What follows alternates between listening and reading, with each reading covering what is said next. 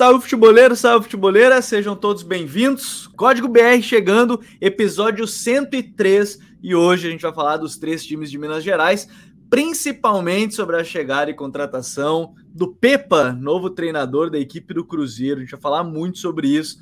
Afinal de contas, eu tenho certeza que tem muita gente curiosa sobre quem é o Pepa, né, novo treinador português, oitavo português aqui no futebol brasileiro dessa temporada.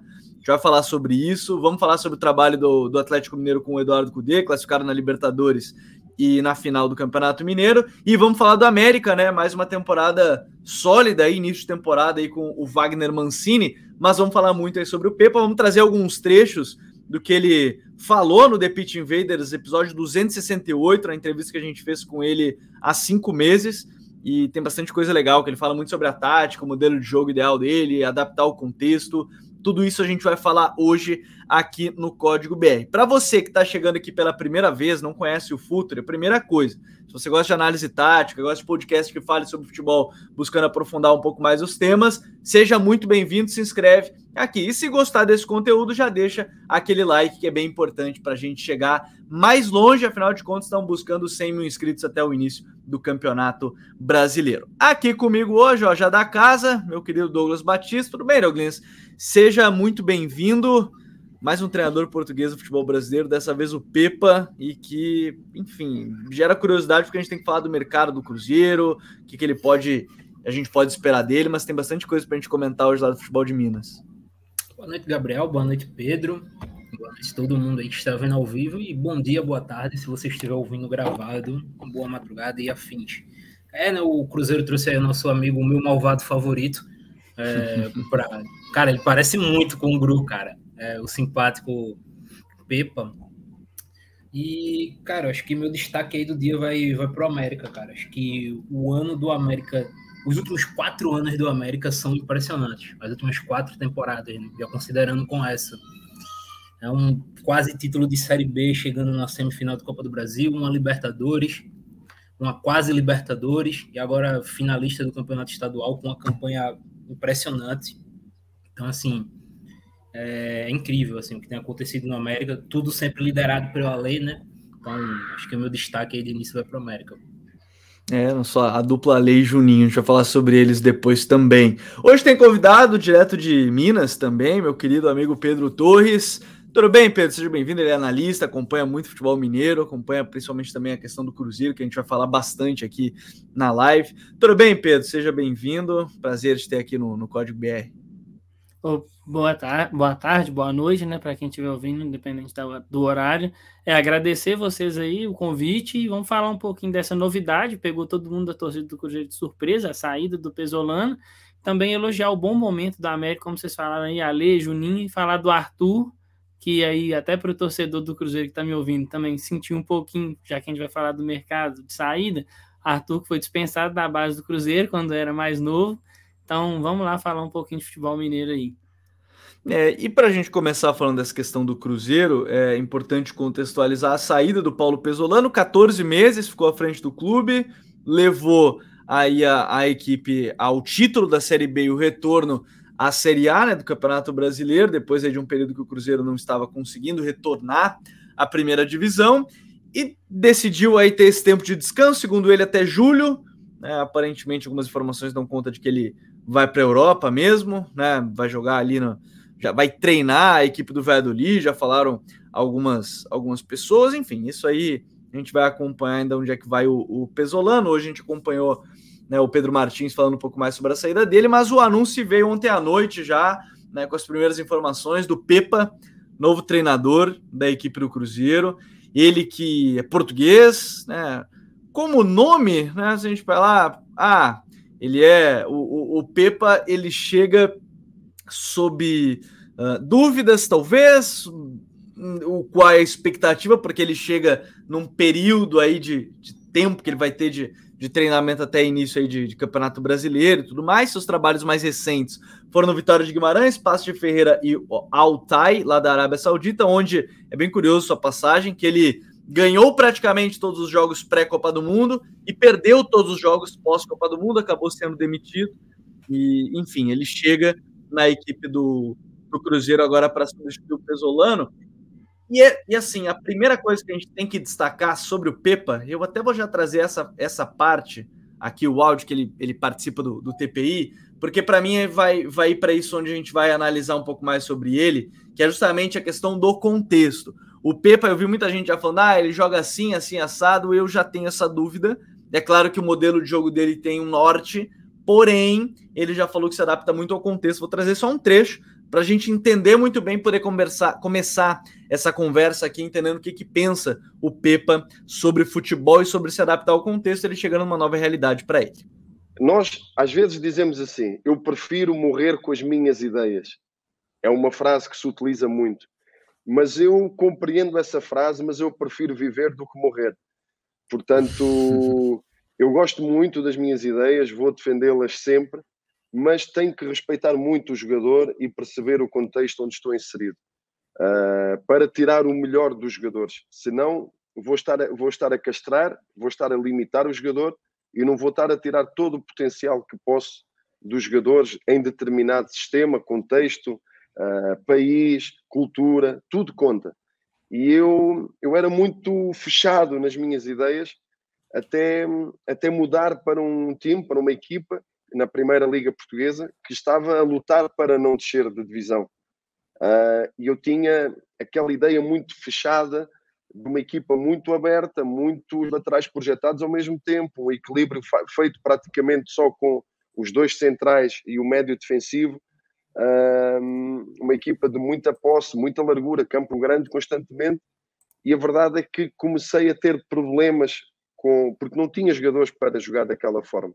E então tive que adaptar para salvar, entre aspas, o clube. Não fui eu que salvei, foram os jogadores. Eu só ajudei a ir ao encontro daquilo que eles tinham de, de melhor. Uh, depois tive outras possibilidades, com outros contextos, de voltar uh, a esta ideia que a mim mais me satisfaz, mas é o que eu digo sempre: mais do que a satisfação pessoal do treinador Pepa, é o prazer dos jogadores em campo em potenciar ao máximo as suas capacidades. E só depois vem o meu prazer na, na forma de jogar, porque eu prefiro sempre ir ao encontro do, daquilo, da matéria-prima que tenho. Agora, há princípios gerais, há linhas gerais que não fogem, seja em que contexto for. Agora, a, a, dinâmica da equipa e a estrutura da equipa, isso sim é possível alterar consoante os jogadores. Vamos começar por aqui, Douglas. Esse, esse ponto, assim, para mim, que é, é, muito bom. Eu gosto de treinadores que, que entram dentro dessa lógica. Ele tem o modelo de jogo dele, mas para mim a frase que define muito, além da prefiro morrer atirando, né, que eu acho que é muito boa, melhor do que morrer de qualquer forma, prefere sobreviver, como ele diz.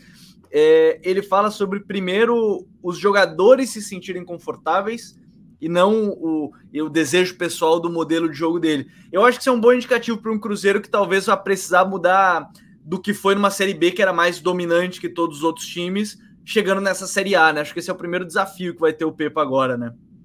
Sim, assim que uh, se confirmou o acesso do Cruzeiro, eu lembro que nós dois fizemos um programa aqui justamente sobre o ano de 2022 do Cruzeiro e projetando o 2023. E um dos debates que a gente teve aqui é como o Pesolano, até então técnico do Cruzeiro, iria adaptar a forma de jogar dele para jogar uma Série A. Será que ele ia querer ter a bola? Será que ele ia pressionar muito alto? Como é que é, seria esse Cruzeiro? Ele ia se retrair mais? E com esses primeiros meses de campeonato, de temporada, de campeonato mineiro, de Copa do Brasil, apesar do Cruzeiro não jogou Copa do Brasil, né? só campeonato mineiro e afins, é, dá para ter a certeza que se for para jogar marcando alto, e tendo a bola, o Cruzeiro vai sofrer contra muitas equipes. É, primeiro, o Cruzeiro perde um dos seus principais pilares defensivos no Zé Ivaldo e não consegue uma reposição no nível do Zé Ivaldo ainda. Então, é, você já perde um cara que é muito acostumado, por exemplo, a jogar em linha alta. O Zé Ivaldo é muito bom jogando em linha alta, junto com o Lucas Oliveira ali na Série B.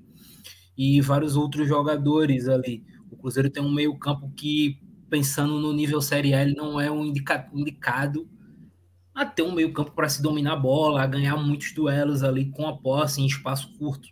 Não é, não é o ideal. Então, se o Cruzeiro for para fazer isso, ele realmente vai ter muita dificuldade. Então, assim, essa, essa fala do Pepa é, traz muito a sensação de que, pô, é, ele pode olhar esse elenco do Cruzeiro e dizer: vamos tentar fazer uma situação diferente, vamos tentar uma equipe um pouco mais direta, uma equipe que jogue mais em transição, porque termina sendo mais condizente de acordo com a realidade do Cruzeiro.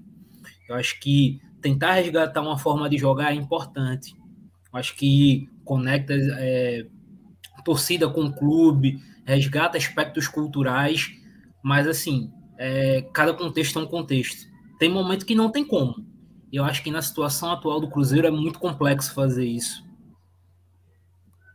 É, eu acho que esse é um ponto, é claro, acho que a frase do cara contexto é um contexto entra muito dentro dessa ideia. E deixa eu já mandar um salve para todo mundo que está chegando aqui. Quem está chegando, já deixa aquele like e já compartilha com os amigos torcedores do Cruzeiro, que é o tema inicial agora, sobre essa questão do Pepa, o André Dias, que é diretamente do Grupo Cruzeiro nos une, é, o Pedro Vitor, falando sobre a questão do Cruzeiro ter sido um pouco mais contido no mercado, atrapalhou o Pesolano, uh, o Antônio José já mandando muito bem-vindo ao cabuloso Pepa, que Deus o abençoe, já mandando depois já falar do Wagner Mancini, que já estão mandando algumas perguntas. A gente estava conversando antes de, de, começar o programa, Pedro, sobre essa questão do, do modelo de jogo ideal do, do Pepa, é, é, claro que ele gosta de ter a bola. Ele falou isso e ele tem uma frase muito boa no TPI que é: a gente empresta um pouquinho a bola para os adversários. A gente não, não gosta de jogar sem ela, a gente empresta um pouquinho. Mas você vê ele querendo fazer isso de cara no Cruzeiro, entrando nessa questão do, do, do contexto em si, você vê ele é, querendo já ser um time que vai propor a, tanto quanto era o Pesolano, ou você vê ele se adaptando mais nesse início, obviamente vai ter um mês de, de, de trabalho ainda antes de começar o Campeonato Brasileiro para ele, que pode ser bem importante. Olha, eu acho bem difícil, porque se a gente for pegar nesse recorte de Campeonato Mineiro, o melhor jogo do Cruzeiro foi o clássico contra o Atlético, e o Cruzeiro, justamente, ele abdicou um pouco dessa questão de ter a bola, de pressionar o, a, o Atlético lá em cima ele se retraiu um pouquinho mais, ele tentava ganhar nos duelos ali, principalmente quando tem a lesão do Wesley Gasolina e o Alisson entra, que é um jogador de muita potência, de muito, muito vigor, o deslocamento dele é bom. E aí o Cruzeiro, o gol do Cruzeiro sai no contra-ataque, numa jogada entre o Wesley e o Bruno Rodrigues. Então acho que já é um indicativo de que pra, na hora que subiu esse degrau para a Série A, o Cruzeiro enfrentou essa dificuldade de propor o jogo, como foi mesmo durante a Série B, que jogou com o Fluminense do Diniz na Copa do Brasil, enfrentou o América, nesse último jogo contra o América mesmo, mesmo tendo a posse de bola, tem uma dificuldade maior de propor contra defesas nível Série A, então acho que no primeiro momento o ideal, e o Pepa vai fazer isso, eu acredito, pela leitura, ouvindo ele falar nas entrevistas, ele vai adaptar esse elenco, vai chamar os jogadores igual Gilberto, que é um cara que já tem essa, essa disposição de receber um jogo mais direto, Bruno Rodrigues de jogar num espaço mais, mais longo, então acho que ele vai escolher no primeiro momento criar um time para reagir, não para propor. E aí, à medida que os resultados forem chegando, se chegarem outras peças na janela do meio do ano, aí quem sabe ele tenta um time mais propositivo. Mas no primeiro momento eu não imagino que seja um time propositivo, não.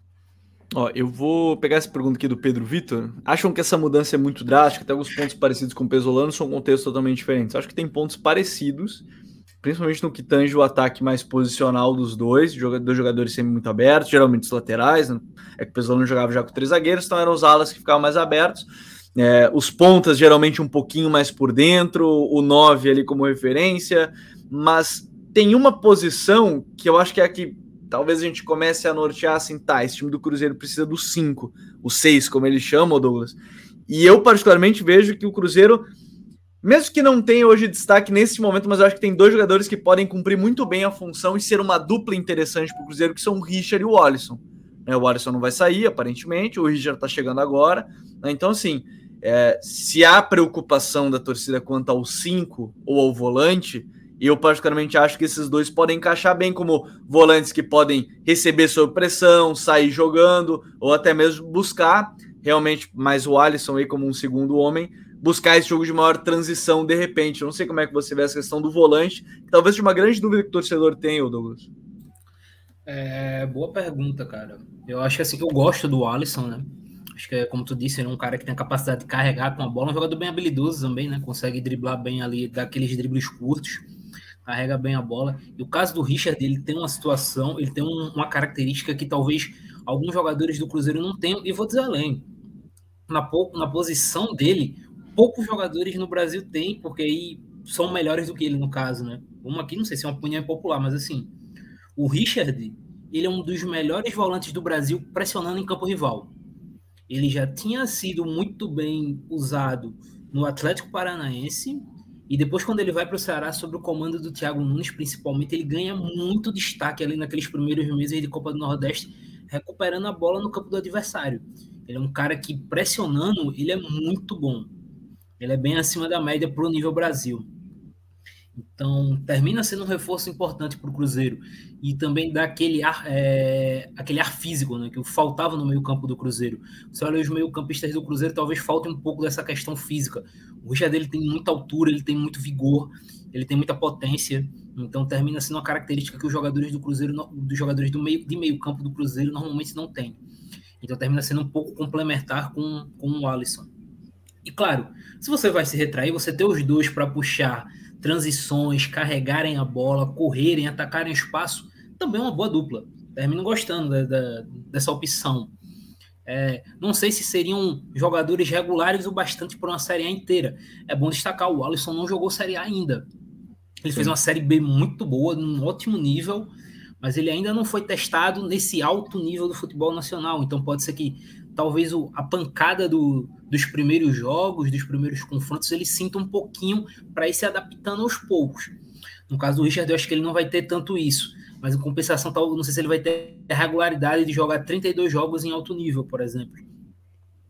É, porque esse é um ponto, claro que a gente fala sempre do time ideal, mas num ano longo o, não estou aqui dizendo que o Cruzeiro tem que contratar já ter 18 titulares, mas em algum momento vai se cobrar e vai central reserva, vai entrar jogadores. Muita gente fala do próprio Machado como esse primeiro volante. Você vê essa possibilidade, Pedro, de repente do Machado ser esse 5? A Ivonete mandou assim: ó, meio-campo ideal para mim tem Machado de primeiro, o Alisson e Richard dando sustentação defensiva no meio, Nicão sentando a responsabilidade defensiva. Até depois eu quero botar o tópico Nicão é, mais para frente. Mas o Machado, de repente, pode ser esse 5 ou, ou até tem uma questão de botar esses três já de uma vez, que teoricamente são três com chance de titular, e você perde banco também, pensando numa temporada mais longa. É, eu acho que tem essa questão de perder banco, mas assim, vendo também as entrevistas e lendo sobre o Pepe, ele fala muito que esses cinco tem que ter uma capacidade de percorrer é, umas distâncias mais longas e o Pesolano já batia nessa tecla, se eu não me engano, acho que foi até num jogo, num dos jogos contra o Fluminense, que ele escala o Machado, perguntam para ele por quê, e ele fala: Não, eu coloquei o Machado porque ele é esse volante que tem capacidade de cumprir mais esse, essa corrida, correr mais. O Cruzeiro não podia jogar com o Neto Moura na, na Copa do Brasil, e aí o, o Machado entra como substituto. Mas até que nessa questão de características e que o Douglas falou de pressionar lá em cima, acho que o Richard vai sair à frente ele tem a passada muito larga, ele chega com muito, muito vigor.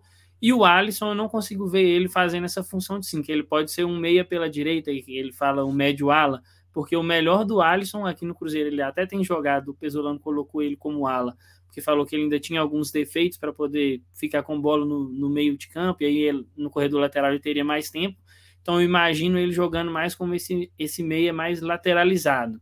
E aí o Richard vai despontar, o Machado pode ser essa opção, eu vejo também o Ian Lucas com uma capacidade de se desenvolver como esse cinco. Hoje ele ainda é um menino muito novo, tem 19 anos, é, uhum. é, começou muito bem no Campeonato Mineiro, mas vem tendo umas oscilações, fez um clássico muito bom, principalmente fazendo as coberturas, ali, principalmente no Hulk, né, que era o jogador mais importante do Atlético, mas nesse primeiro momento eu não consigo ver o Machado como titular, não. Eu vejo o Richard e aí o Machado correndo por fora e o Ian como uma terceira opção. É, são, são nomes aí que. O Ian é um, de repente, é um que a gente pode prestar bastante atenção em termos de, de evolução e, e, começar bem. De repente, ganhando minutos, pode ser uma, uma peça importante nesse, nesse Cruzeiro. E aí, se a gente olhar um pouquinho mais à frente, né, ali no ataque, Gilberto, eu acho que o Pedro falou bem, já é um cara que está mais acostumado também a, a isso, um cara experiente para a Série A, já, já teve que jogar em equipes que, na maioria das vezes, né, principalmente no Bahia, que necessitavam né, ganhar esses, esses jogos jogando num modo mais de transição, e assim foi, foi em boa parte dele na, na carreira na, na, equipe do Bahia. Mas tem um nome para mim, Douglas, que eu estou muito curioso, que é o Nicão, que alguém falou aqui já na questão de deixar ele mais livre defensivamente, é que se o Pepa usa os pontas um pouquinho mais por dentro os laterais que vão chegar no fundo, seria um modo ideal para o Nicão render como ele rendeu no Atlético, por exemplo, né? Abrir corredor para lateral e ele tá jogando um pouquinho mais por dentro. É, cara, o Nicão, ele, para mim, ele é o jogador, tecnicamente falando, o, melhor jogador do Cruzeiro. Eu acho que ele é um cara que agrega muito, acho que ele tem que ter essa sequência, assim, jogando em alto nível, né? algo que ele não consegue desde a saída do Atlético Paranaense, ele teve muitas lesões no São Paulo, é, mas sim, ele jogando mais por dentro, tabelando com o Gilberto, né, se associando com o Gilberto. Ele tem uma facilidade muito grande também encontrar o, o, lateral, nesse caso talvez o ala, do lado oposto, né, essa inversão do lado oposto. Então, ele pode ser essa peça diferencial do Cruzeiro. E aí, ele sendo esse cara que talvez não finaliza a jogada, mas sendo o cara do último passe, é, ajuda em várias situações, não só com o Gilberto, mas com o Alisson infiltrando, o próprio Richard, que como citei com o Thiago Nunes, era um cara que também entrava muito na área, o lateral, os laterais. Então, acho que talvez o ponto principal do Pepa de início, ele falava muito sobre deixar os jogadores à vontade, é deixar o Nicão à vontade.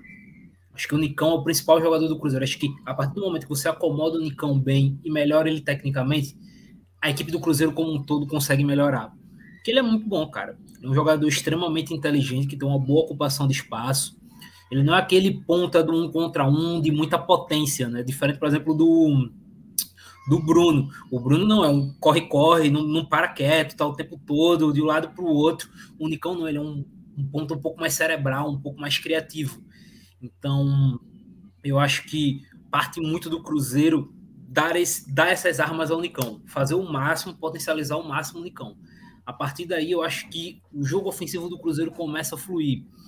É, e eu acho que ele encaixa bem. Eu acho que, apesar das limitações, eu acho que um possível trio ali com Nicão, Bruno e Gilberto é um trio muito complementar.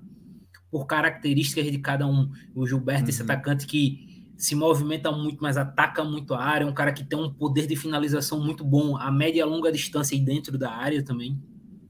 O Bruno com esse cara do um contra um, que não para quieto, que entra muito na área, extremamente habilidoso enquanto o Nicão sendo esse cara mais cerebral, mais inteligente. Então são caras que as características de cada um vão, vão se cruzando. Então acho que o ponto do Pepa ali talvez seja é, crescer o Nicão individualmente e depois encaixar esse trio. Eu acho que esse trio tem uma capacidade de desafogar muito o, o trabalho do Cruzeiro, porque o Cruzeiro, na teoria de início, vai ser uma equipe que, na minha concepção, por mais que dê a bola para o adversário, vai sofrer defensivamente devido à qualidade técnica de alguns jogadores defensivos. Então, o Cruzeiro vai precisar desafogar muito o jogo ofensivamente. Vai ter que fazer o famoso achar gol para dar essa relaxada. Nada melhor que o Gilberto, né? Gilberto é bom fazendo isso, né? Exato. Até segurando a bola, né? Tipo, pô, tá, ah. aqui, joga ali, Gilberto. Segura a bola um pouquinho. O próprio Nicão faz muito bem isso porque eu sinto essa defesa do Cruzeiro vai sofrer muito ao longo, pelo menos nesses primeiros jogos, primeiros meses de Série A. Ó, oh, mandar um salve aqui. O Bernardo de Oliveira diz que prefere o Nicão aberto, o Bruno Rodrigues tem que jogar pelo meio. Imagino que os dois, nesse caso que a gente está falando, Bernardo, os dois jogariam mais próximos aí do, do Gilberto. O Lucas Reis, Reis diz que para ele o Nicão pode ser esse ponta que arma por dentro. E o Gabriel Queiroz, meu querido Gabriel Queiroz, mandou boa noite para os amigos Pedro e Popoto e apenas noite para mim. Tá bom, obrigado. Meu charazinho tá nesse, tá nesse papo agora. O Joas Lima e o Matheus Vital, para mim, o quadrado de ataque do Cruzeiro é Bruno, Vital, Nicão e Gilberto. É, a gente falou da dupla de, de volantes, né, Pedro? Tá faltando um jogador ali no meio na teoria, né? Se a gente falar de 4-3-3, tem os dois pontos ali, Nicão e Bruno com Gilberto. A gente falou de Richard e Wallison. Quem é esse terceiro nome que você imagina que encaixe mais do que pensa aí o, o, o Pepa do que a gente já ouviu, do que você já viu? Eu até ia citar isso aí, né? Nessa formação de, de um 4-3-3, com o Richard sendo esse volante mais defensivo o Alisson pela direita, o Matheus Vital. Matheus Vital começou, fez um bom jogo ontem contra o América, começou assim meio tímido, mas fez um bom jogo. E também ele pode ser uma opção ao Nicão. A gente sabe que o Nicão também vem, de vez em quando sofre bastante com, com questão de lesão, né? Nesses últimos tempos ficou fora por causa de, um, de uma pancada que sofreu no clássico. O Matheus Vital seria o, o substituto ideal, não sei o que aconteceu, mas eu imagino que ele vai ter chance também, porque ele tem essa questão do chute de, de longa distância, ele tem um passe também bom. É, então eu acho que ele pode ser uma opção e ele tende a ser titular. É, num primeiro momento, se você for pensar nessa formação com três meios, o Alisson ocupando essa faixa da direita, que é onde ele se sente mais confortável, Richard, John Machado fazendo esses cinco, o Vital ocupa a esquerda ali do lado do Bruno Rodrigues, e até rapidinho falando do Bruno Rodrigues, da questão de potencializar, talvez pro, é, com a chegada do Pepa seja o cenário ideal para o Kaique, que se destacou no Sul-Americano Sub-20, justamente por ser esse lateral de ultrapassagem. É, dois bons jogos que o Cruzeiro fez, que foi contra o Vila e contra a Caldense, isso apareceu bastante. O Bruno afunilava, deixava o corredor para o Kaique e ele ia e gerava situação de cruzamento. E o Pepa, dos jogos que eu vi, ele gosta dessa situação de cruzamento. A bola geralmente para o atacante no segundo pau, que pode ser o Gilberto, que também finaliza muito bem de, de cabeça. Então, acho que assim, num cenário ideal, a gente sabe que algumas coisas ainda pesam muito para esse elenco do Cruzeiro, mas pode ser uma temporada muito boa em questão de estilo para o Kaique mesmo se desenvolver. É, e, e, assim, né? O, alguém tá falando, ah, o lateral sobe, outro fica, pro Pepe são os dois que sobem. Mas eu, eu particularmente, Douglas, tem uma, uma questão, você falou da parte defensiva, eu acho que a gente tem que falar muito sobre ela. É que pro Pepa, a frase dele para mim é, é, muito clara, quando ele fala do perdeu, reage, perdeu, pressiona. É, como fazer esse time. Eu não sei nem se vai sair pressionando alto, tá? Em Campeonato Brasileiro. Não vai, eu, eu não acho que vai fazer isso de cara é, até pelo. Não é por pouco tempo de treino, você praticamente 30 dias e tudo mais, mas sem jogo oficial em si, né? Até início de, de Campeonato Brasileiro, pensando nesse, nessa situação. Mas é, vai ter que ser um cuidado bem interessante, sim, porque eu estava acompanhando alguns jogos. A linha, a zaga, não precisa nem ser o, o ataque, o, o, meio ataque marcando lá em cima, mas a linha defensiva ela joga mais alta. Os zagueiros jogam um pouquinho mais alto. Acho que é um ponto a, a se observar. É, o Cruzeiro, você vê um elenco que tem capacidade para fazer isso, ou ele vai ter que se adaptar também nessa questão de altura de linha, de pressão não tão forte? A pressão na bola acho que vai ter sempre, mas a forma como pressiona, de repente, mudar um pouquinho? Cara, vamos lá. Jogar em linha alta, eu acho que depende. Eu acho que assim, o Lucas, por exemplo, ele é um cara extremamente propício para jogar em linha alta. Em compensação, o Castan, que acabou de chegar, e aí a gente vai ter que posteriormente também falar desse mercado do Cruzeiro que é, não, não, não foi legal, né? Vamos usar as palavras claras aqui de forma generalizada, não, não foi um bom mercado de forma geral.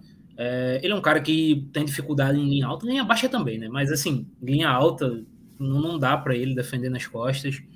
É, o pessoal falou aqui, o Kaique, ele é um cara extremamente agressivo, que chega muito na linha de fundo que era testado com o Pesolano justamente nessa linha de três, né, como ala, e que defensivamente ele dá umas, umas baqueadas, né? No próprio Sul-Americano Sub-20 ali, ele dá aquelas baqueadas defensivas. É, então tem que tomar um pouco de cuidado nessa questão dessa linha um pouco mais alta pela característica dos jogadores que tem.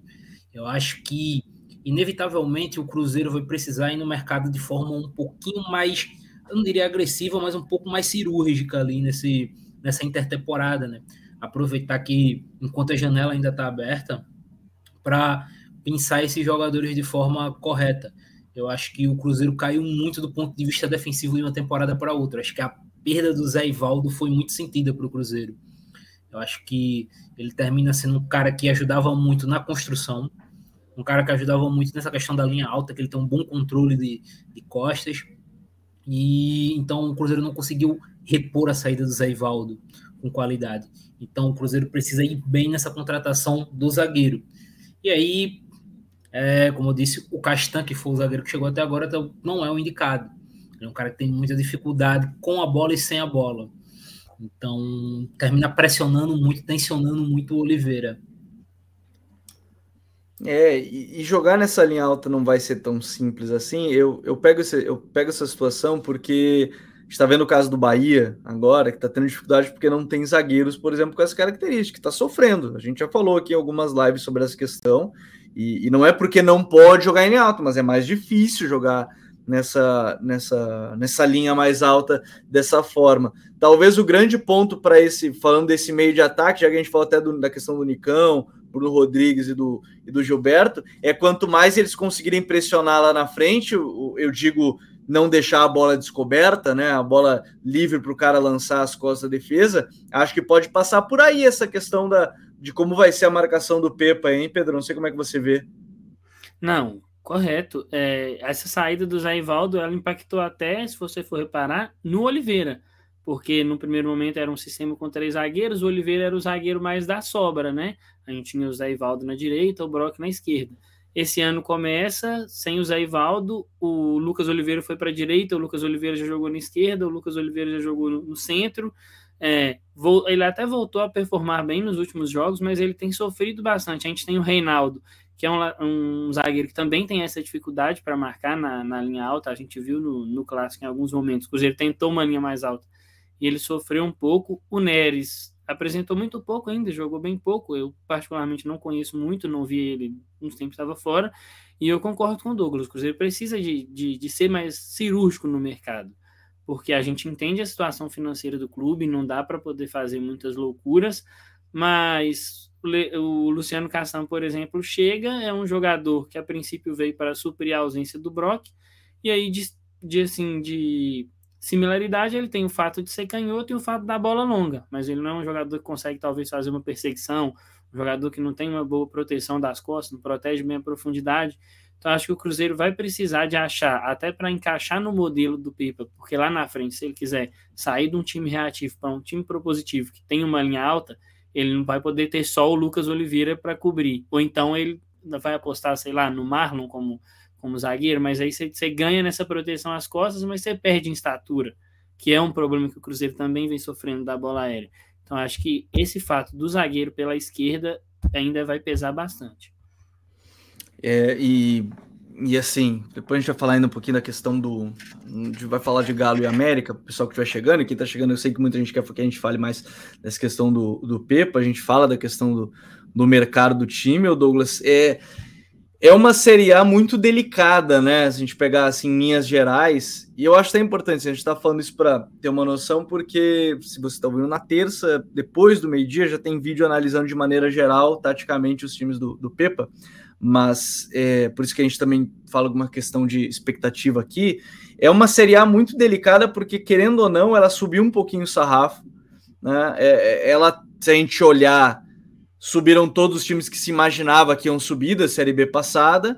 Né? Todos eles investiram bastante, Bahia, Vasco, o Cruzeiro investiu menos e o Grêmio, que investiu bastante também. E sem contar os outros que já estão aí, né, Douglas? Então, assim, é uma Série B muito delicada. O trabalho do Pepe é muito delicado, imagino, principalmente nas rodadas iniciais, a gente conseguir pontuar para ter aí uma sobrevida de início de tranquilidade, talvez seja a palavra é, mais ideal, assim, né? Porque a gente está falando de novo, eu acho que é uma Série A de campeonato muito delicada, e aí começa com o Corinthians fora, depois aí enfrenta na segunda rodada o Grêmio em casa e na terceira rodada ainda tem o Red Bull Bragantino fora. Então, assim, uma Série A bem delicada, né? Que vai ter aí o, o, o Pepa e o Cruzeiro, né? Assim, ainda tem outro fator, né, Gabriel? Assim, dia 23 do 3, tá? De março, o Pepe ele vai ser, nesse exato momento, o único treinador estreando, né? Na, na primeira rodada do Campeonato Brasileiro. Sim, sim. Até o momento é a primeira, é a única troca, né? Hum. Até o momento. Eu digo, é até o momento, gente. O Campeonato é Brasileiro começa dia 15 de abril, até o momento é a única troca no futebol brasileiro, na Série A. E aí ele começa justamente o primeiro jogo dele vai ser no Campeonato Brasileiro. Então ele não vai ter tempo de teste, ele não vai ter parâmetro não vai ter parâmetro de teste, não vai ter nada. Então, só o treino. Mas tem uma diferença do treino para o jogo. O jogo tem muita coisa que tu não consegue controlar. O jogo tem muita coisa inevitável que vai acontecendo, níveis de pressões e por aí vai. É, então, tudo isso são fatores que terminam dificultando um pouco o trabalho do Pepa, né? Ele vai pegar um trabalho começando do zero, é, talvez mudando algumas coisas comparadas ao, ao antecessor dele, jogadores chegando, jogadores saindo, talvez. Então, tudo isso são questões que ele vai ter que se ajustar. E claro, como você disse, esse brasileirão está muito difícil. Todo mundo que, que subiu investiu alto. Alguns não estão tendo investimento de é, o retorno de cara, né? O Bahia é um exemplo claro. O Bahia de sábado para cá trouxe três, né? Porque o investimento não, não tinha muita gente que não estava rendendo, principalmente jogadores que chegaram com muita expectativa. Então o Bahia foi lá, trouxe mais três para chegar e teoricamente suprir essas, essas lacunas do elenco. é, o Vasco, o Grêmio, o Grêmio trouxe a maior contratação do futebol brasileiro, e quem estava na Série A também continuou investindo muito alto dentro da sua realidade. Você vai tirar uma exceção ou outra ali, o Santos não investiu muito, o Cuiabá não investiu muito, o Goiás não investiu muito. E só uma correção minha e, e, nossa estreia na Copa do Brasil, tá? Na terceira fase, que é dia 12. Pequena correção só aqui. Obrigado, pessoal do chat que, que me alertou. Mas, enfim, pode seguir, Douglas. Não, é isso. Então, assim, muita gente investiu alto, então muita gente tem um trabalho de continuidade, não só de começo de temporada de agora, mas também de continuação da temporada passada. Se a gente for parar para fazer a lista de quantos treinadores estavam na temporada posterior, temporada 2022 nos seus times e começaram agora, a gente vai ter pelo menos uns quatro ou cinco nomes, né? Eu acho de cabeça, o que também não é muito normal para o futebol nacional. Então, a galera com muito tempo de trabalho, o Pepe ele vai ter que fazer muita coisa num tempo curto. É, eu acho que esse é um ponto, sim. Eu concordo muito, até o, o Máfia Azul Barreiro mandou assim, ó, concordo com vocês, porém vocês têm que lembrar que São Paulo, Santos, Cuiabá, Bahia também não estão bem, exatamente. Eu digo que é delicada porque, teoricamente, todos os times podem, é, é, é quase que é mais difícil, essa Série A eu vejo muito difícil de chegar e dizer, não, esses quatro aqui são os principais candidatos a cair. Eu acho difícil dizer isso hoje, em, em véspera de campeonato, como eu já tive algumas outras maiores certezas, mesmo que possa errar, obviamente, mas você começa um campeonato às vezes com algumas maiores certezas nesse sentido. E só deixa eu mandar um salve que é o João Sena, desconheceu o canal por indicações do vídeo com o Pepa. Valeu demais, João, seja bem-vindo. Todo mundo que estiver chegando aqui já deixa aquele like.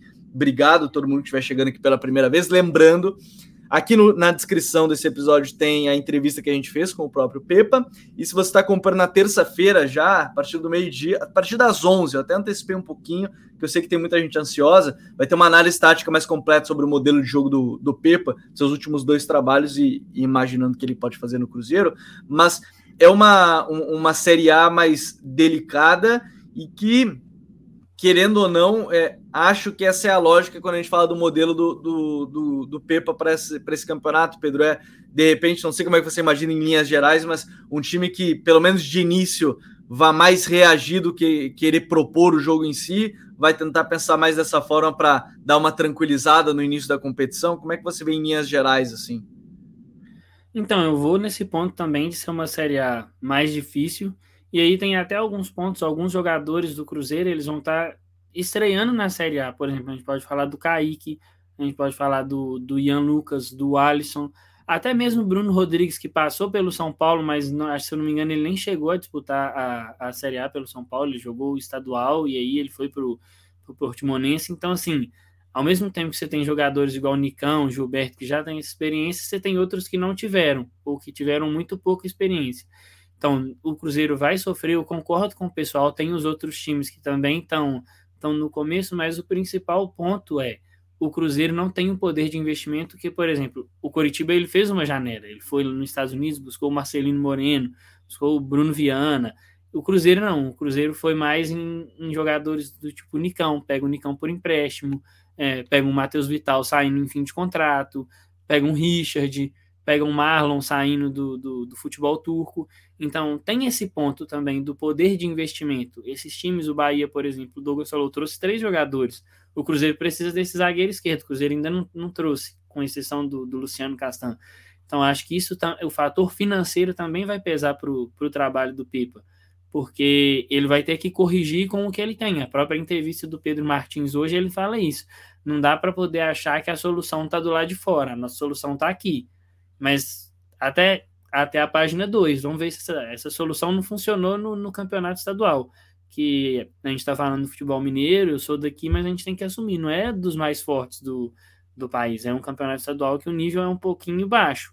Então, assim, sofreu no estadual, não trouxe peças, a tendência é sofrer um pouquinho na Série A. Aí por isso eu até acho que ele vai fazer esse time mais recuado, não vai se expor tanto, vai jogar ali no, no feijão com arroz, como a gente fala, e tentar ir construindo com, bom, com os resultados até chegar lá na frente. Quem sabe vem um investimento no meio do ano.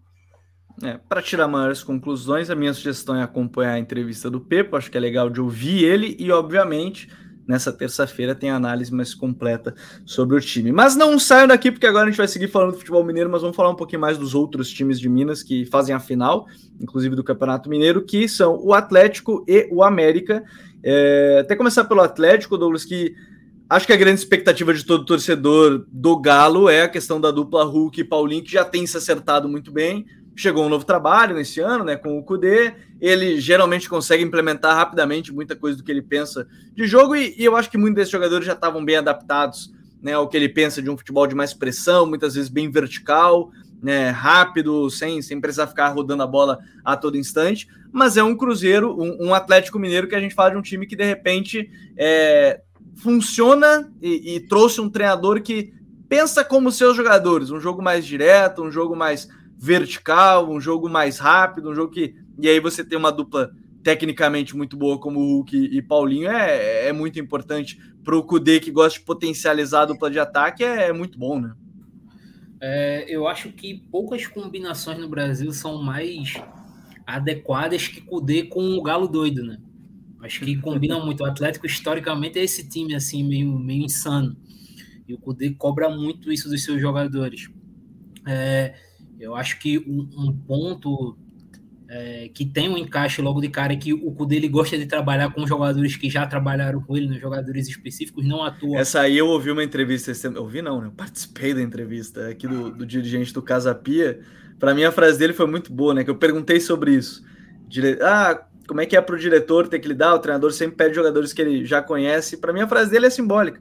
Treinador conhece dois tipos de jogadores os que ele treinou e os que ele jogou contra. O Cudê eu acho que está na primeira, né? Dos que ele treinou, já que veio aí vários que ele conhecia do Inter em 2020.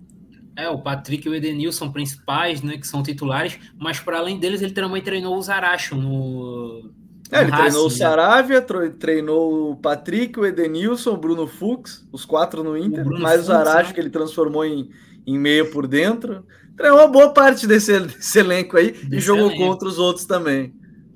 Então ele meio que um, facilita certas coisas no encaixe, porque os jogadores já conhecem a metodologia do Kudê, já sabem o que ele, o que ele normalmente vai pedir, já sabem alguns gatilhos que ele usa para pressionar e outras coisas. Claro que muda de um time para o outro algumas coisas, algumas situações, mas trabalhando com quem você conhece, você já conhece a característica dos jogadores e eles conhecem a do Kudê, então termina sendo mais fácil essa troca de informações. É, agora, meu ponto aqui é até onde é essa forma do Kudê, essa forma mais direta, essa forma é, mais pressionando lá o, o, adversário, vai se manter de acordo com o elenco do Galo, que eu acho que o elenco do Galo, do Galo na minha visão, ele deu uma encurtada. Você tem o Sacha que pode sair, tá tendo essa questão do Sacha que a gente não sabe tanto. O lado esquerdo, você tá sem o Arana ainda lesionado, e você tem um doutor que não mantém o nível, o reserva é o Rubens, que tá virando esse lateral, mas a gente sabe que teoricamente é improvisado, porque o Rubens originalmente é um meia. Então, por mais que tenha jogado a temporada passada quase toda como lateral, mas originalmente ele é um meia. A gente sabe que ele tá ali quebrando um galho. Então você vai vendo que eu sinto que o elenco do Galo ele é um pouquinho curto. Eu acho que a partir do momento que uma peça X ou Y sai, termina tendo essa queda aí. É, eu acho que a saída do Jair também termina complicando um pouco o Galo, porque esse cara que dita muito ritmo, que pisa muito na área, é, mas eu sinto isso. E é um elenco, por mais que o Galo tente, ainda é um elenco meio envelhecido, né? O Galo ele não consegue dar essa renovada no elenco. Isso é uma situação que pese você pensando num time que vai fazer 60 e poucos jogos durante o ano. Sim. Então, eu acho que talvez esses sejam os grandes é, os grandes pontos de atenção do Galo. O elenco que eu sinto que é meio curto e essa questão do, da idade do elenco. Acho que o Galo deveria ter dado uma renovada maior. É, mas de forma geral encaixa. Eu acho que o grande ponto é justamente a dupla Paulinho Cudê, ou Paulinho Cudê, Paulinho Hulk. Eles parecem extremamente complementares. É, o Paulinho é muito bom, não tem, não tenho o que falar dele. Acho que era a sequência o que faltava para ele mesmo cara que tem uma capacidade muito boa de finalizar, um jogador extremamente inteligente dentro de campo. E, e, até assim, eu vou pegar esse comentário como base aqui do Rafael Martins, que já chegou aqui na live. A linha de 3 do 4-1-3-2 está muito instável. Inicialmente estava muito pesada, depois de algumas trocas ficou mais leve, porém o problema é o lado direito dessa linha que não está bem. O lado direito hoje, ele está jogando com o Edenilson, é o Saravio o lateral direito, o Edenilson como meia direita, teoricamente, e aí você tem o, o Hulk circulando um pouco mais pelo lado direito, Pedro, mas me pareceu assim a melhor do time de fato contra o Milionários veio com o Pedrinho jogando ali no setor no lugar do Edenilson, e até é curioso, né? Porque essa é uma posição que o Cudê tá pedindo talvez algo parecido com o que ele pede com o Patrick, de infiltrar bastante, de entrar na área, de chegar, e o Edenilson não tá conseguindo fazer tanto isso. E o Pedrinho ele traz uma característica toda diferente, mas que talvez ajude, né? Que traz essa pausa, controle, é, toque de bola. É, eu acho que o Cudê tem esse grande dilema, né? Se a gente falou que ele. Né, jogadores que ele gosta de trabalhar junto, nem sempre é simples. Um jogador que ele pediu, veio a um preço um pouco mais caro, que é o Edenilson, você colocar no banco, por exemplo, né? É, eu acho que talvez essa seja assim a maior dificuldade, porque, como você bem citou, contra o Milionários, o Atlético até controlava bem, mas o Edenilson era quem destoava um pouco dentre os jogadores da frente, e aí o time muda totalmente com a entrada do Pedrinho. Ele te dá essa variedade, ele pode jogar por dentro, ele pode pausar o jogo, ele pode acelerar e ir para um contra um. Ele tem um chute de fora, então ele também pode combinar com o Hulk. O Hulk é aquele que a gente fala o 9 mais de, de apoio, ele, ele sai para poder arrastar esse defensor. Então, assim, e aí na hora que ele sai para arrastar esse defensor, talvez seja faltando o Edenilson fazer o que o Patrick faz, de entrar na área, o que o Paulinho faz. E o Pedrinho, ele entra pouco, mas ele também, por exemplo, quando o Hulk sai e o Paulinho vai para esse, faz esse facão, o Pedrinho tá ali para lançar, coisa que o Edenilson talvez não esteja fazendo. Então acho que esse seja um dos dilemas do cu dele. Pediu o, o Edenilson, ele pagou caro no Edenilson, mas aí você tem um Pedrinho que tem até uma situação aí contratual, parece que o Atlético quer comprar, tem outras propostas para o Shakhtar, pedindo passagem, e aí vai ficar nessa. Você vai colocar o cara que você trouxe, que você pagou caro no banco, com outro jogador que talvez deu meio do ano e ele vai embora. Então acho que talvez esse seja um problema, e também a questão da lateral esquerda, porque Uhum. O, o, Dodô não é esse lateral de apoio, de ir toda hora. Ele é o que a gente chama um lateral mais base. Ele vai construir mais por dentro, ele vai levar. E o Tanto que o Cudê fez, é. tentou fazer saída de três com o Dodô, né? Colocando o Patrick de ala no início do ano. Sim. E aí, por exemplo, a gente não sabe como que o Arana vai voltar. Ele teve uma lesão é, muito grave, mas no melhor dos mundos, com o Arana voltando bem, é um jogador que agrega muito, porque ele tem essa ultrapassagem o tempo inteiro, tem a variedade do cruzamento, pode cruzar da profundidade, dos três quartos, entra para finalizar. Então, acho que hoje os principais pontos são esse encaixe do Edenilson, porque o Patrick está muito bem, inclusive para alguns foi o melhor jogador da partida contra o Milionários, apesar dos dois gols do Paulinho, e a questão da lateral esquerda, como o Arana vai voltar, se ele não conseguir voltar tão bem, o que, é que vai fazer com o Dodô? Achei que são os principais pontos de interrogação no trabalho do Cudê até aqui. Eu acho que o pessoal até tá mandando um pouco nessa, nessa linha, né? O Dudu Sagasmo, qual a volta do Arana do lado esquerdo vai melhorar demais. O nosso querido Felipe Simonetti mandou aqui, ó, vejo o principal déficit hoje é ter laterais que dê amplitude e profundidade. Sarabia começou a mostrar, mas na esquerda ainda não está claro. Os três meses têm pegado o ritmo é, para o espaço curto. É, e a minha grande curiosidade, na verdade, a gente falou até da questão do elenco um pouquinho, é, esse nível de pressão o Douglas falou, né? De, de pressionar durante 70 e poucos jogos no ano talvez seja um pouco mais complicado, é, é a questão da defesa, né? Para mim, me surpreende um pouco mais a. Não sei se a palavra é surpresa, mas é que não esperava o desempenho tão imediato de fato do Maurício, do Maurício Lemos, né? O zagueiro, que se mostrava bom com a bola, mas era às vezes agressivo até demais defensivamente, né? Fazendo algumas faltas. Pelo menos por enquanto a defesa né, tem funcionado bem, né? É, e aí, de novo, a gente está falando de desafios de diferentes níveis, dependendo. Talvez o grande desafio seja agora. É, já te, teve o clássico contra o Cruzeiro, vai ter o clássico agora contra, contra o América, milionários em um outro momento, mas talvez a defesa ainda. A gente falou dos laterais, mas os zagueiros talvez gerem um pouco de dúvida pela fase do Gemerson. O Fux não está confirmando tanto. Não sei como é que, de repente, pode ser uma, um ponto a, a se observar, né, Douglas? Sim, é, o Lemos, eu acho que o Lemos realmente ele teve esse encaixe rápido E, mas eu não vejo o Gemerson de forma geral saindo desse time, porque o Gemerson ele termina oferecendo muito, conduzindo com a bola, né? Sim, Enfim, sim. você precisa disso. O Galo é um time que, por mais que vá pressionar muito, que seja uma equipe extremamente direta, o Galo fatalmente, na maioria dos jogos, pelo menos boa parte deles, assim, pelo menos 50% dos jogos, vai ser uma equipe que vai ter que ter mais a bola. Então vai ser necessário um cara como Gemerson que consiga ganhar metros no campo rival. É, e talvez ele seja mais adequado para cobrir um espaço grande de campo do que outros zagueiros do elenco.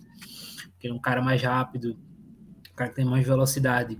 É, então acho que termina o Gemerson tendo essa vaga pelas próprias características dele. Apesar dele não estar no nível Gemerson, que a gente já viu alguma vez na carreira, em dado momento da carreira dele. Mas pelas E mesmo assim ele ainda consegue entregar lançamento para o gol do Paulinho, por exemplo, no Milionários, é, que ele bota aquela bola nas costas da defesa com muita qualidade. Exatamente. Então ele é um cara que, apesar dos problemas, é, não diria dos problemas, né? Apesar de não estar no seu, no seu prime, né? Vamos dizer assim, no seu auge, ele é um cara que entrega muita coisa que outros jogadores do elenco não entregam características. Então eu não vejo o Gemerson sair.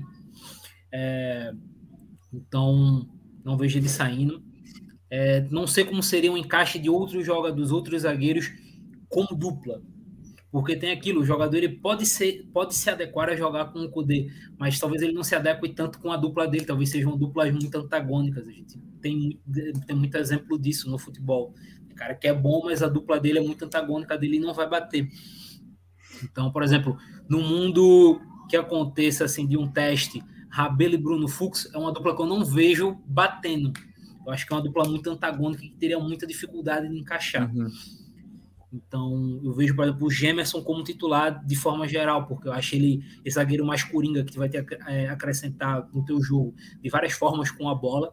Tem essa capacidade de correr para trás, de ser um cara veloz, então é adequado para jogar na linha alta.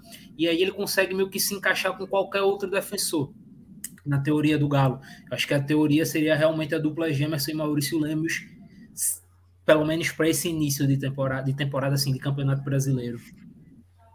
É, eu acho que vai ser por aí também. É, não, não tem como fugir daí. Acho que o Lemos tem começado muito bem. O, o Gemerson, acho que é, acho que esse ponto que o Douglas toca é, é, bem importante. E antes disso, vai ter um desafio e tanto que vai ser legal de ver, que é contra, contra a equipe do América, que é o que a gente vai, vai comentar um pouquinho mais também. Esse América, Pedrinho, ele, ele, é, ele é um América que até conversava com, você antes da gente começar, que é é, o América é um trabalho muito sólido, o Douglas falou no início, né, da questão de ser um projeto já de um, de um tempo, Mancini saiu, voltou e o time manteve um, um bom desempenho, mas para a gente falar desse América, vamos começar falando justamente da dupla que sustenta muito, né, a Lei Juninho, eu, eu até brinquei num, num grupo com, com os amigos, falei, a Lei Juninho é melhor que a dupla do seu time, melhor que a dupla de volantes do seu time, claro que depende do, do exagero ou não, mas eles são uma dupla bem complementar e que sustentam muito esse jogo do América, né? Não, e o Ale ele se tornou esse jogador que dá o equilíbrio nas duas fases de jogo do América. Ele é muito importante na fase defensiva, mas ofensivamente ele já tinha essa característica de ser um jogador mais avançado, de ter mais qualidade para construir.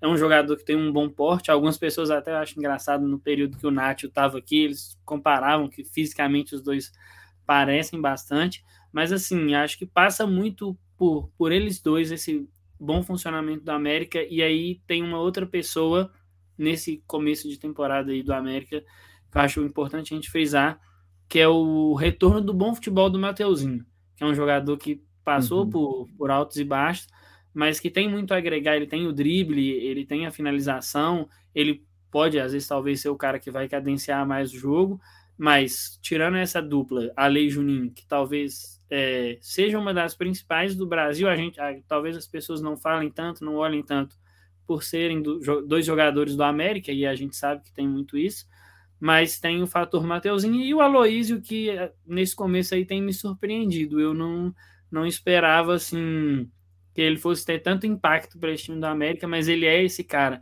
Se lá atrás, a gente, quando estava falando do Pepa, do Gilberto, que talvez segure mais, faz uma proteção de bola. O, o Aloysio também consegue isso para a América, é, e a gente viu isso nos dois jogos contra, contra o Cruzeiro. Ele é um jogador importante, mas a Lei Juninho dispensa comentários, são literalmente a base desse time. É, o, o, Juninho é um bom caso de jogador que talvez fosse alguns anos mais jovem, certamente outros grandes, outros, outras equipes iriam buscar a contratação, né, Douglas? Porque a gente tá falando de um volante que tem capacidade física para chegar, defende, pode jogar um pouquinho mais aberto se precisar, pode jogar como um segundo homem, um terceiro, é, é, e o Alê na saída de bola, mas o Juninho em si é um volante que me parece que encaixaria em muitas equipes, talvez só não contratem hoje em dia ele pela questão da idade mesmo, né? Sim, cara, ele é um cara que dá muita dinâmica, cara. Ele tá o tempo todo no campo. E eu vou. Eu sei que a pergunta foi sobre o Juninho, mas eu queria pegar para falar do Ale. Eu sou meio fã do futebol do Ale. Ah, é fãzinho, é. É, isso aí eu posso, posso admitir, né, em live. E, cara, eu posso dizer assim, que dentro de campo você vê o, o Ale em loco. Eu tive essa oportunidade uma vez. É, eu acho que você termina criando uma admiração muito grande por ele. Porque você começa, e aí para o pessoal que, claro, você vai para o campo torcer para a sua equipe, né? Não sei a equipe de você que está vendo aí, mas se você puder, no meio daquela loucura lá, dar uma observada no Ale, você vai ver que ele é um cara extremamente inteligente ocupando espaço. Ele é muito inteligente dentro de campo, muito inteligente. Então, o jogo do América Flui passa diretamente por esse QI de jogo que o Ale tem. E também pelo, pelo Juninho. Juninho é um cara que dá um dinamismo muito grande. Eles são, eu falei agora sobre a questão de complementar, eles são uma dupla justamente muito complementar. E tem uma característica nesse elenco do América que eu gosto, cara, que é o seguinte: se a gente for pegar é, dessa galera aí que vai disputar, digamos ali, o campeonato ali que a gente coloque nas projeções que fica ali entre oitavo e décimo terceiro, mais ou menos, que eu acho hoje é o, é o campeonato que o América deve disputar por ali. O América talvez seja a equipe ao lado do Fortaleza, que tem a melhor dupla de centravantes. Porque você tem um Aloysio Boi Bandido, no banco você tem o Mikael, que é um cara que também oferece muito essa potência física do é, para proteger a bola, assim como o Aloysio tem. É um cara que tem essa capacidade de correr, tem uma finalização muito boa. Então você não tem tantos é, tantas equipes nesse patamar assim que tenham essa dupla. Você normalmente talvez tenha um centroavante titular e o reserva não tão à altura. O América não, ele tem dois centroavantes de nível técnico muito bom. Então eles conseguem. A gente fala dessa questão de rodar o elenco. O campeonato é uma temporada que você joga muitos jogos. O Aloysio já é um jogador muito experiente, 30 e poucos anos. Então, o América ele pode tranquilamente poupar o Aloysio e colocar o Mikael de titular, porque você sabe que ele vai render bem. Você sabe que ele vai entregar bem durante os uhum. jogos. Então, essa questão do elenco do, do América me agrada. E aí, tá, e a gente vai falar mais disso, cara, o, o Arthur é, é fora da curva, cara. Gosto muito. Que lateral Arthur. A gente entrevistou o ex-treinador dele, né? Assim, o William, né? Ele fala muito sobre isso, como ele desenvolvia o aspecto cognitivo, que ele buscava desenvolver o aspecto cognitivo dos atletas, de fazer eles pensarem durante os jogos e você vê o Arthur, é basicamente isso, cara. Ele é um cara extremamente inteligente também dentro de campo, cognitivo muito alto com a bola, cara que tem uma capacidade muito boa para se associar, é, consegue jogar por dentro e por fora, né? Mas, então, assim, gosto muito dele. O, o, Arthur, que até foi confirmar isso antes de a gente começar o programa hoje, ele, o América volta a ter um jogador convocado para a seleção brasileira depois de 48 anos, né? O, o, último, o último havia sido o baiano lateral esquerdo, em 75, mas ele acabou cortado antes de começar a Copa América daquele ano. Então, o último que jogou de fato foi o Dirceu Alves lá em 68. Né? Então, é, faz bastante tempo e é legal ver, é claro que a, convocação do Ramon é muito por esse lado né, do, de, de ter uma geração que ele treinou agora, no Sul-Americano e tudo mais, mas o Arthur tá aí uma das gratas surpresas e que funciona muito bem para esse time do América, né, Pedro?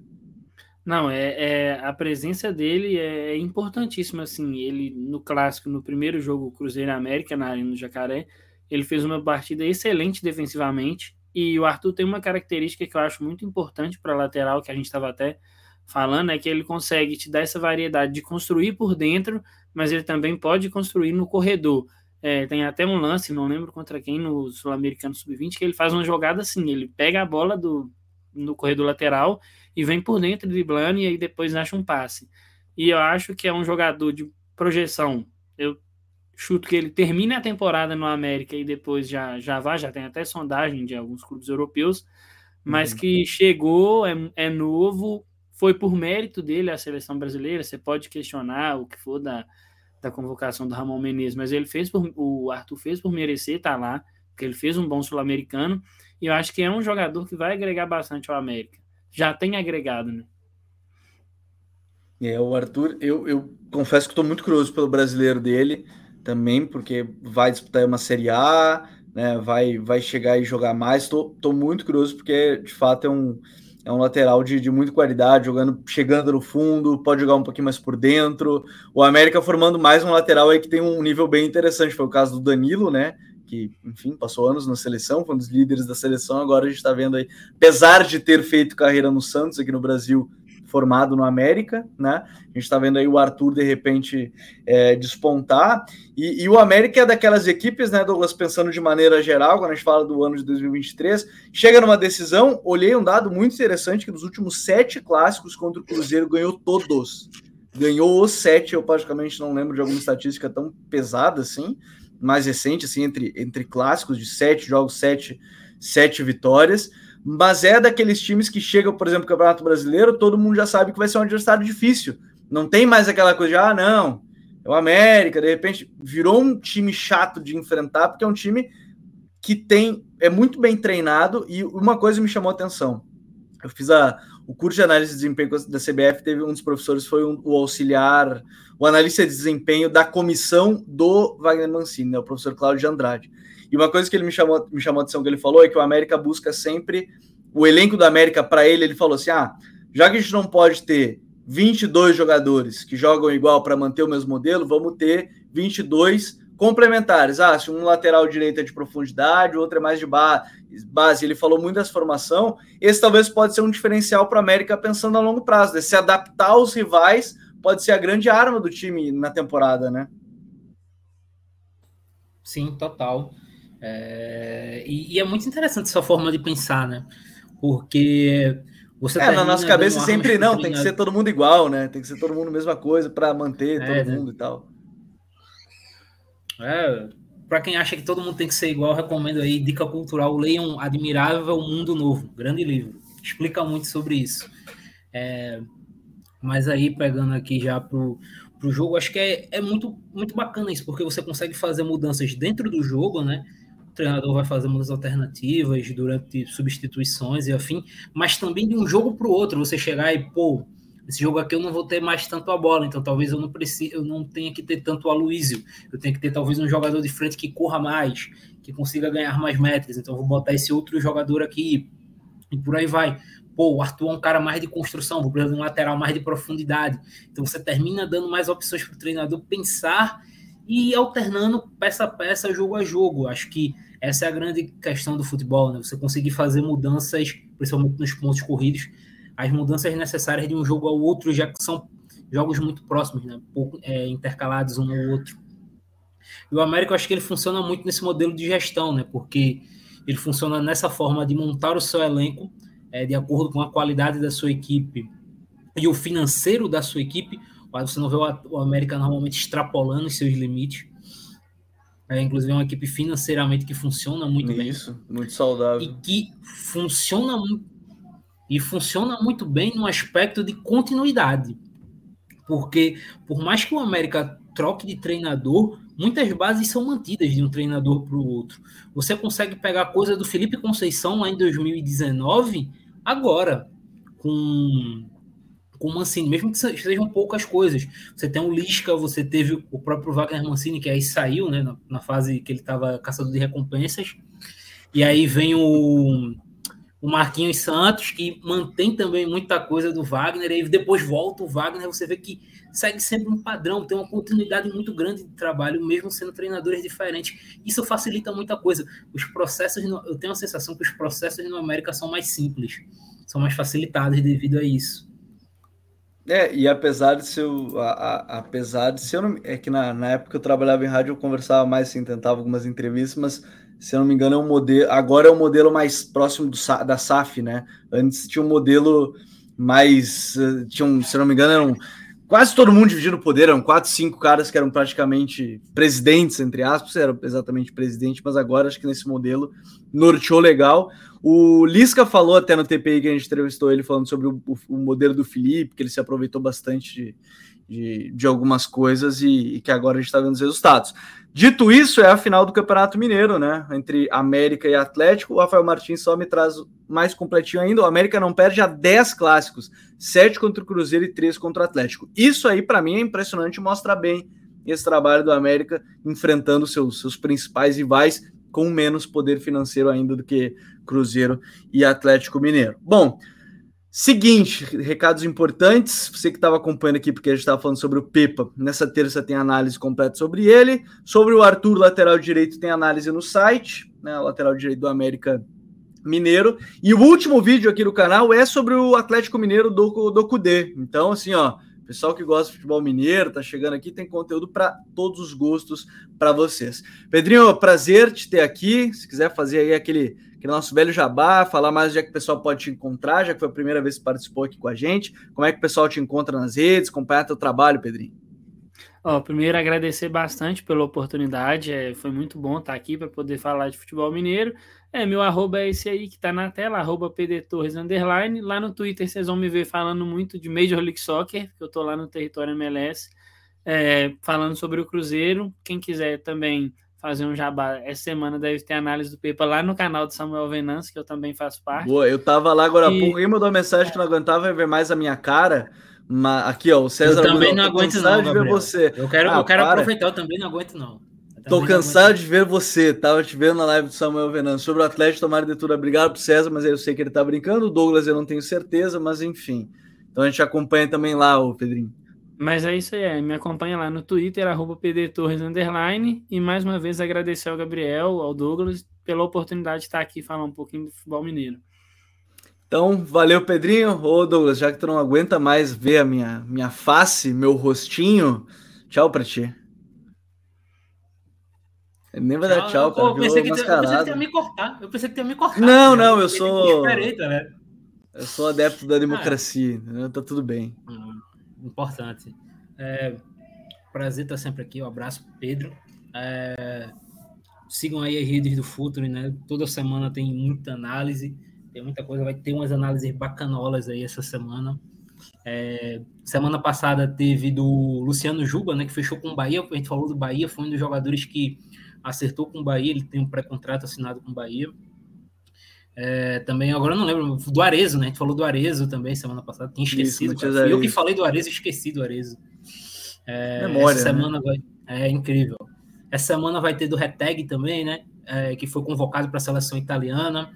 E a partir da semana que vem começa o espetáculo, né? Que começa ele, né? O famigerado guia do Campeonato Brasileiro. É, e aí a gente vai divulgar melhor como é que vai ser, como é que vai ser dia a dia nas redes sociais. É isso. Fiz todo o teu trabalho agora, cara. Tu, tu vai só precisar da tchau. É, tá, tá ansioso, tá ansioso, meu querido Douglas. Então, aqui, ó, nos próximos dias a gente anuncia direitinho o guia do Campeonato Brasileiro. Você já sabe, né? Tradicional todo ano. Algum treinador vai ser demitido no meio de algum dos vídeos e a gente vai ter que refazer e tudo mais, mas vocês já estão acostumados com tudo isso. Seguinte, até Campeonato Brasileiro, hein? Estamos nessa corrida até o início do Campeonato Brasileiro, chegar nos 100 mil inscritos. Então, deixe, não deixem de seguir aqui o canal do Futre. Um grande abraço para todo mundo e até a próxima segunda-feira, de novo, aqui no horário de sempre, às, às 9 horas da noite, com o código BR. Valeu, tchau!